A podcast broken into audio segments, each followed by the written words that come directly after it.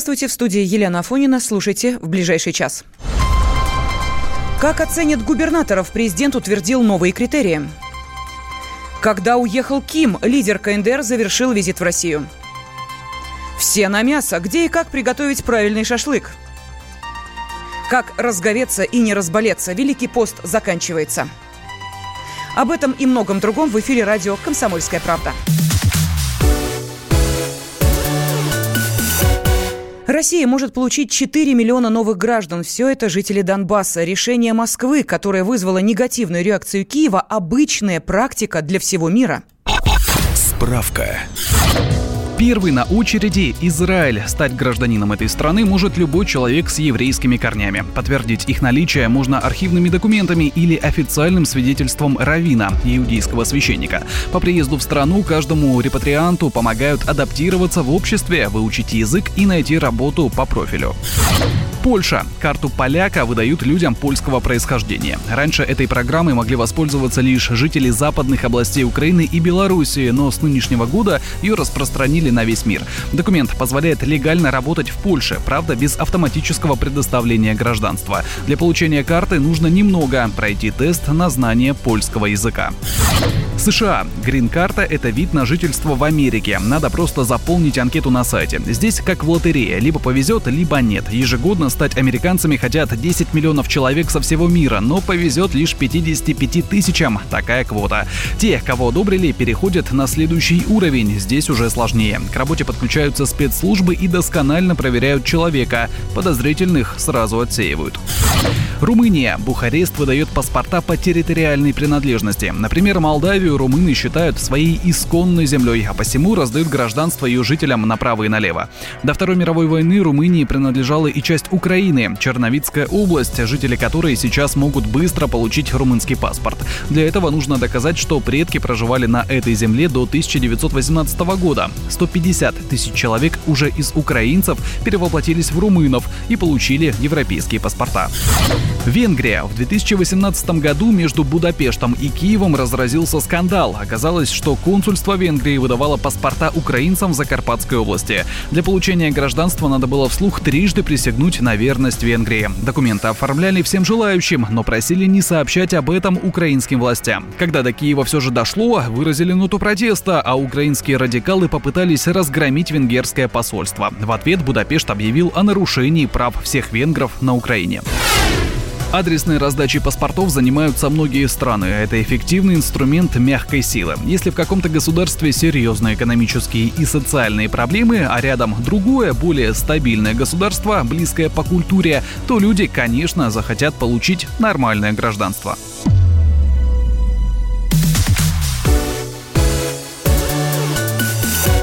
Петербурге вспоминают подвиг ленинградских летчиков во время одного из первых в СССР захватов самолета. В апреле 73-го бывший шахтер с самодельной бомбой попытался угнать Ту-104.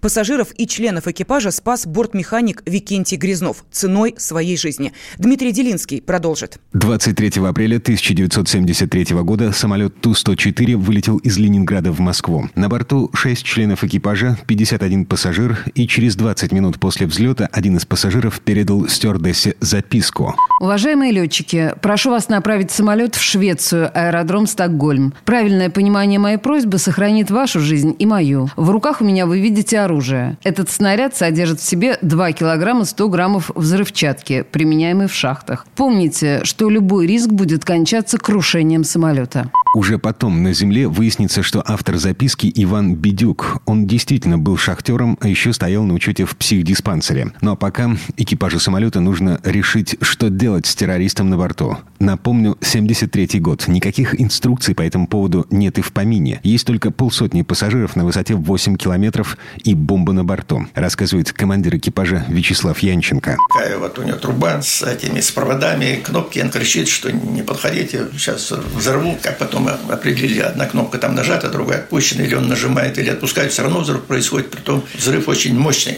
Вот, и что он какой-то шахтер, значит, все он это взрывное дело знает, знает, и все у него продумано, просчитано. И, в общем, нужно было ему подавить экипаж, значит, психологически, чтобы не допустить никакого сопротивления. И, то есть он предполагал, что непременно должно случиться то, что он придумал. Вот. Ну, а у нас была другая задачка. Задача такая – принять все меры, но не допустить угона самолета за границу. И первое решение – разворачиваться, плавно снижаться и сажать машину в Ленинграде. Но так, чтобы террорист ничего не заметил, потому что если он увидит город в иллюминатор, будет взрыв, и все погибнут. Пока летчики разворачивались и снижались, на переговоры с угонщиком отправился бортмеханик Викентий Грязнов с задачей отвлечь преступника, заговорить ему зубы, потому что для посадки нужно выпустить шасси. По правилам, шасси выпускают за 25 километров до посадочной полосы на высоте в 600 метров. Если взрыв произойдет в этот момент, не выживет никто. Поэтому, значит, приняем решение не выпускать шасси на 25 километре, чтобы этого шума не создавать. Продолжаем снижаться, и дальше я понимаю, что пора колеса выпускать, потому что иначе они не успеют просто выпуститься. Ну, вот мы долетели до 200 метров уже оттуда, с эшелона. Выпускаем колеса, шум появляется сразу, вот этот, про который я говорил. Вот. И в это время происходит взрыв. Вот остановились, смотрим, ну, вроде сели, вроде живы, да. Ну, и первое такое ощущение, значит, надо подальше, быстрее, потому что сейчас может все взорваться. Значит, команду насаживать пассажиров. Дверей входной нету, часть фюзеляжа тоже вырвана. Это вся перегородка, которая там, здесь была кухня этих проводников, все это разворочено, горит вообще. Что в голове сразу, только я же, я же командир, последний должен, да, покинуть корабль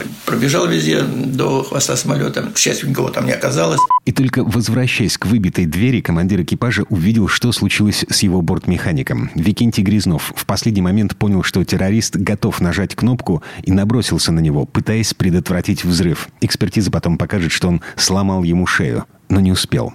Вот что вспоминает о том дне дочь Викентия Грязнова Елена. Приехала домой э, где-то в 3 или в 4 часа в авиагородок. Дверь э, квартиры была открыта, и на пороге, как бы весь в коридоре и на площадке было очень много летчиков. И у меня какое-то такое было, то, что они тут делают. И за столом сидела мама, вся, ну, не то что заплаканная, ну, она вообще, не могу даже объяснить ее состояние. Вот они мне сказали, что произошел вот такой случай. И я все время им, у них спрашивала, ну, может быть, все-таки ранен, ну, может быть, все-таки ранен.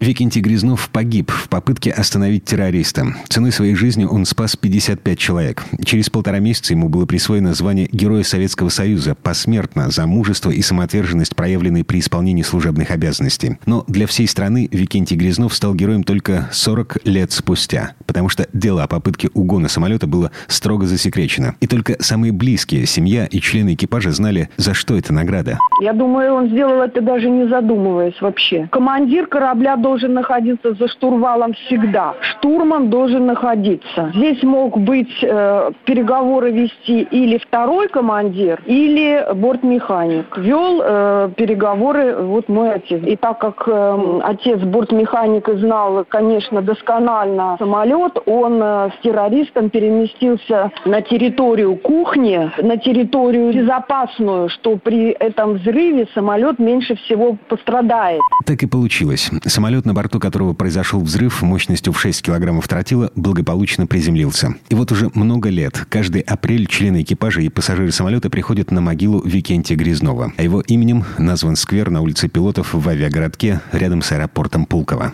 Дмитрий Делинский, радио «Комсомольская правда», Петербург. Темы дня.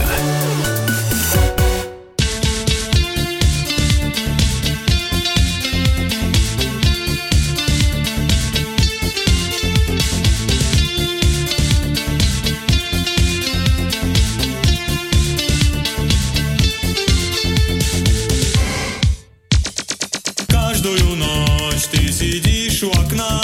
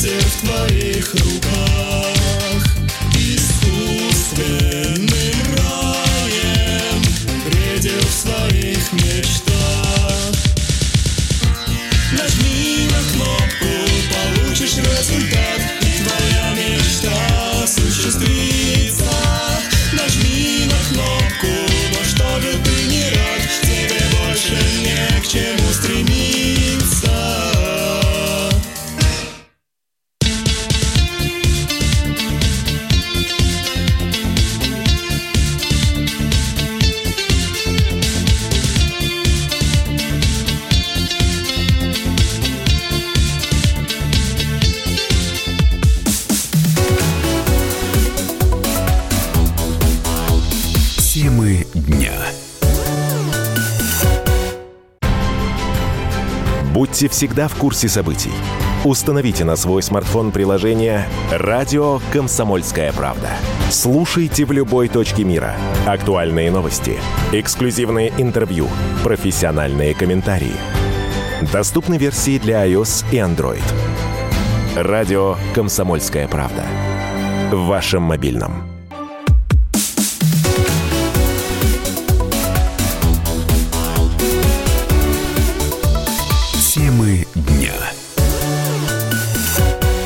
Студии Елена Фонина мы продолжаем. Ким Чен Ын завершил свой визит в Россию. Из Владивостока уехал чуть раньше, чем планировал, на 7 часов.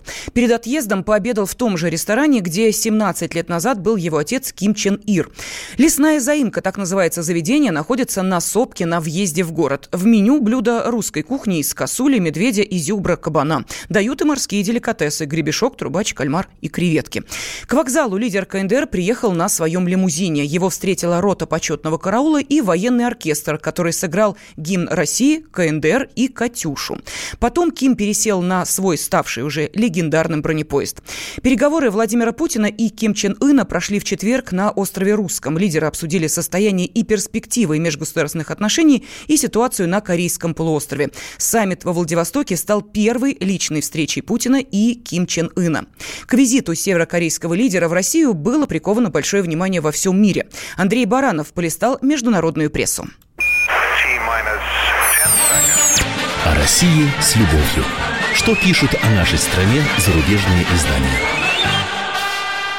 Здравствуйте. В студии замредактора отдела международной политики комсомолки Андрей Баранов. А, завершившийся саммит в Владивостоке между Владимиром Путиным и лидером Северной Кореи Ким Чен Ыном продолжает оставаться в центре внимания многих зарубежных СМИ. И вы знаете, оценки даются довольно объективные. Мне показалась интересной э, статья в э, французский «Либерасьон», которую написал Лео Видаль Жиро. Вот что он пишет. Северокорейский лидер общался с российским президентом в течение пяти часов. Эта встреча позволила Москве вернуться в центр игры по северокорейскому досье. Путин представил встречу как возможность понять, что Россия может сделать для поддержания происходящих позитивных тенденций. Российский президент выступил против того, чтобы ситуацию в мире определяло кулачное право и высказался за полную денуклеаризацию Корейского полуострова, передает автор статьи. Россия уже призвала к отмене международных санкций, в то время как США обвинили ее в том, что она помогает Пхеньяну обходить их. Именно на этот вопрос о санкциях натолкнулся саммит Кима и Трампа в Ханое. Недавняя встреча между лидером Соединенных Штатов и Северной Кореей саммит провалился. Ким ищет поддержки, указывает Либерасьон. По словам северокорейского лидера, его поездка в Владивосток для начала позволит ему возродить исторические связи с Москвой с тем, чтобы в дальнейшем достичь более стабильных и прочных отношений. Российский президент присоединился к клубу редких лидеров планеты, которые вели переговоры с Ким Чен Ыном. Это был только э, лидеры Китая, Южной Кореи, Соединенных Штатов, вот теперь и Путин тоже, да? Обоим лидерам хотелось продемонстрировать свое доброе согласие, им это удалось, отмечает французский автор. Тем не менее, эксперты с осторожностью высказываются о потенциальных экономических выгодах саммита, говорится в статье. Больших результатов нет, потому что очень мало простора для маневрирования. Все проекты заблокированы текущим уровнем э, санкций. Но, тем не менее, эта встреча позволила России вернуться в центр игры по северокорейскому досье. Москва участвовала в переговорах в шестистороннем формате вместе с двумя Кореями, Китаем, Японией, США. После ухода Пхеньяна с этих переговоров 10 э, лет назад э, она оказалась, э, наша страна, на обочине. И это, этого процесса всячески пытался их возобновить. И после того, как прямые переговоры между Дональдом Трампом и Ким Чен Ыном зашли в тупик, встреча с Владимиром Путиным становится для Пхеньяна возможностью ослабить напряжение в двух направлениях со стороны Китая и США. Для Москвы это хорошая возможность продемонстрировать свое влияние и выступить в качестве более надежного партнера для Пхеньяна, чем американский конкурент, указывает Видаль Жиро. С вами был Андрей Баранов. О России с любовью.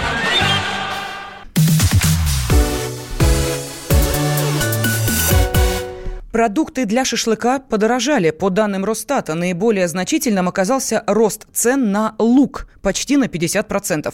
Также увеличилась стоимость свежих огурцов и помидоров. Чтобы устроить пикник на четверых, придется выложить минимум 2000 рублей. О всех тонкостях главного атрибута майских праздников узнала Валерия Лысенко пятницу, тем более в преддверии майских праздников, многие думают о чем угодно, но уже не о работе. Дача, лес, свежий воздух и шашлыки. Поэтому очень вовремя появились рекомендации от Минздрава о том, как отметить 1 мая без вреда для здоровья. По мнению главного внештатного диетолога министерства Виктора Тутельяна, важно, какое мясо для приготовления шашлыка вы выбираете. Он рекомендует баранину, хорошо вымоченную в маринаде. Постные кусочки, если попались жирные, ну что, значит, надо срезать жир, чтобы оно было сочным, не пережарить и не дожарить тоже нельзя, особенно свинину. И особенно, если ты купил ее не в магазине, а на рынке где-то. По словам Тутельяна, желательно добавить к шашлыку побольше овощей и зелени. Эти продукты содержат пищевые волокна и клетчатку, которые способствуют пищеварению. Также диетолог призвал любителей жареного на огне мяса не переедать. И с этим согласен президент Лиги шашлыка Валерий Мальцев. Но вот что касается мяса, то вкусовые предпочтения россиян абсолютно разные такая генетическая вкусовая память россиян, традиционная для российского жителя вкуса. Это должно быть так вот жирненько, кисло-сладенько, что, в общем-то, и достигается как раз путем маринования различных частей мяса животного. Да? Поэтому здесь э, Минздрав, конечно же, безусловно, я их понимаю, они пытаются выступать за здоровый образ жизни, но здоровый образ жизни далеко не всегда совпадает со свойствами здорового питания. То, что они рекомендуют, это, ну, на мой взгляд, не всегда принимается шашлыколюбами, я бы вот так назвал. Ну и главный рецепт правильного шашлыка – это хорошее настроение и компания. Важно также и где готовится мясо. В Москве разрешенных мест для установки мангала недостаточно. Хотя ранее в МЧС заявили, что спасатели не будут запрещать жарить шашлыки на природе. Исключение составят только те территории, где будет введен особый противопожарный режим. Те же, кто не нашел места на свежем воздухе, покупают готовый продукт. Доставка шашлыка становится все популярнее, рассказывает маркетолог крупной сети ресторанов Светлана Антонова. Продажи шашлыков э, в доставке составляют 30% от продаж. Они всегда в топе после плова. Но в летнее время эта цифра уменьшается на 5-7%, но растут продажи закусок, свежих овощей салатов примерно на 10-12%. Чего-то не хватает в этом рассказе. Правильно, информация о том, подо что шашлычок вкусный очень. Здесь все просто. Минздрав предупреждает, во время праздников не стоит злоупотреблять алкоголем. Валерия Лысенко, радио «Комсомольская правда».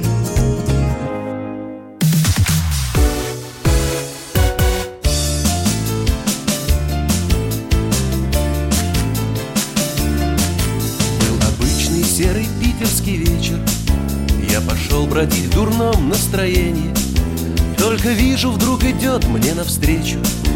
То ли девочка, а то ли видение. И как будто мы знакомы с ней даже. Помню, чей-то был тогда день рождения. И, по-моему, зовут ее Дашей. То ли девочку, а то ли видение. Она прошла, как каравелла по зеленым волнам Прохладным ливнем после жаркого дня Я оглянулся посмотреть, не оглянулась ли она Чтоб посмотреть, не оглянулся ли я. Она прошла, как каравелла по зеленым волнам Прохладным ливнем после жаркого дня. Я оглянулся посмотреть, не оглянулась ли она Чтоб посмотреть, не оглянулся ли я.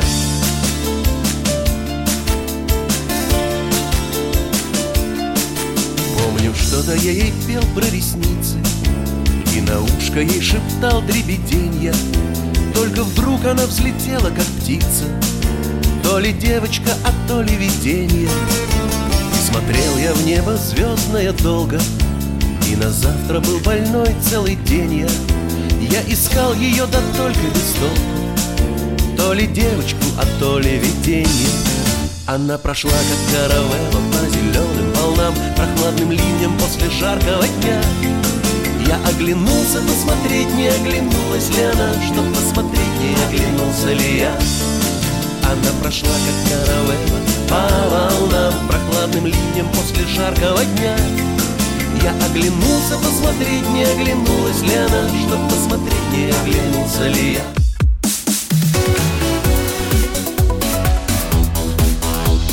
Темы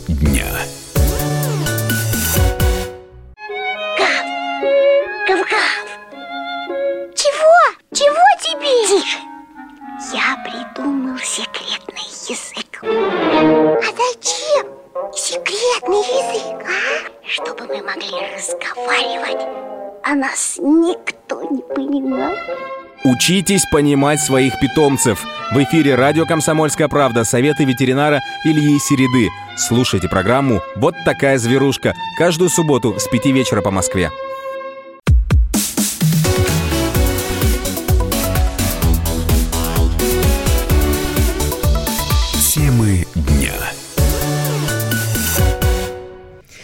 Студия Елена Фонина. Мы продолжаем. Владимир Путин подписал указ об оценке эффективности работы глав регионов.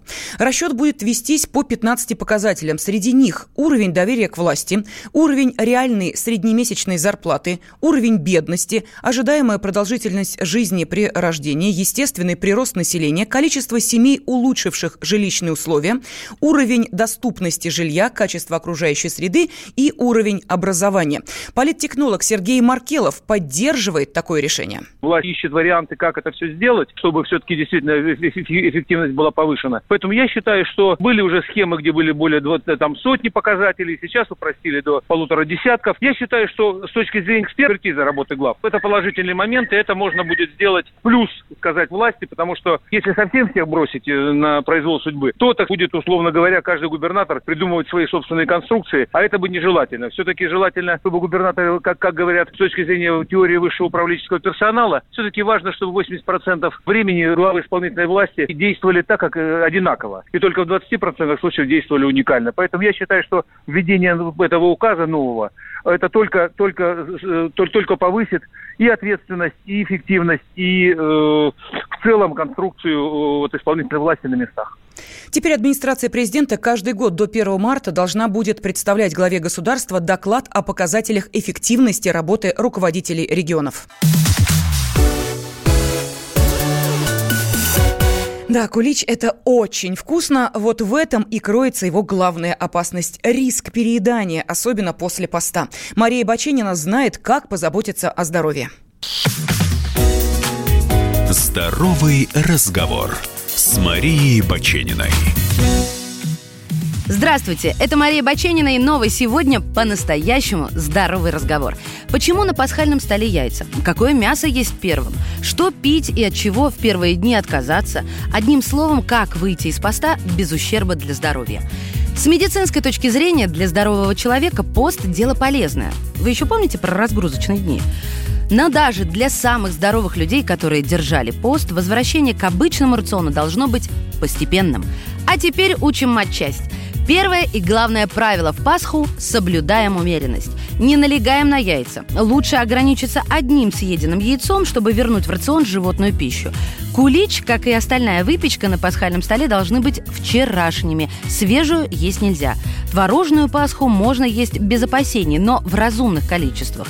И сюрприз. Спиртное лучше полностью исключить. Пункт второй. Мясо и рыба.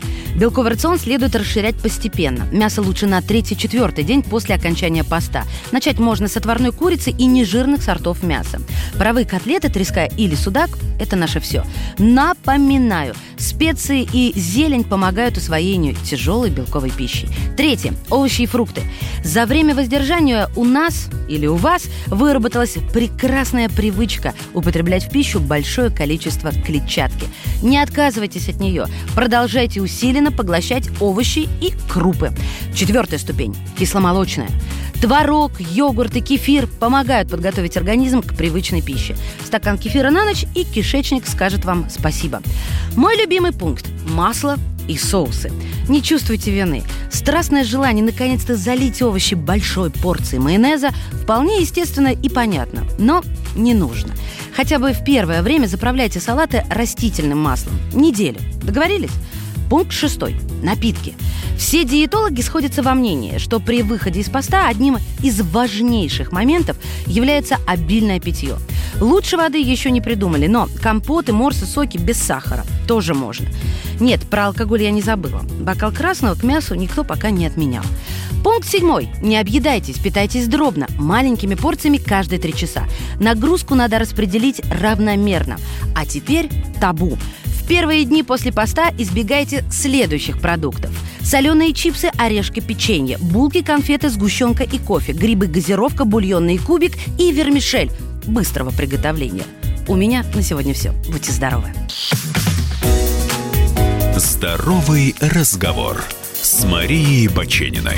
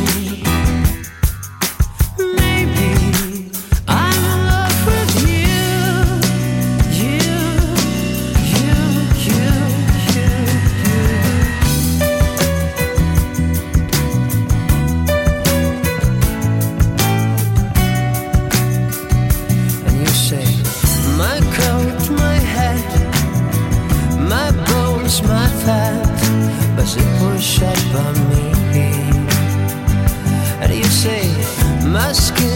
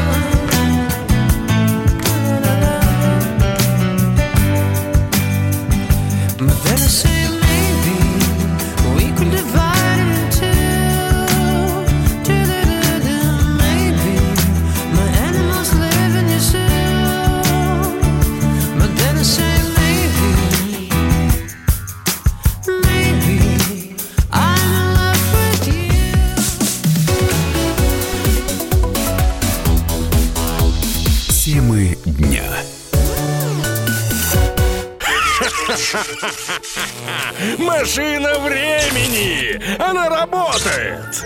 Док, а ты уверен? Да! Посмотри сам! Но, док, это же просто радиоприемник А чего ты ждал? Давай, включай дежавю! Вперед! В прошлое! Ностальгический удар от Михаила Антонова. Воспоминания о том, что мы бережно храним в памяти. Программа «Дежавю» по будням с 11 вечера в прямом эфире радио «Комсомольская правда».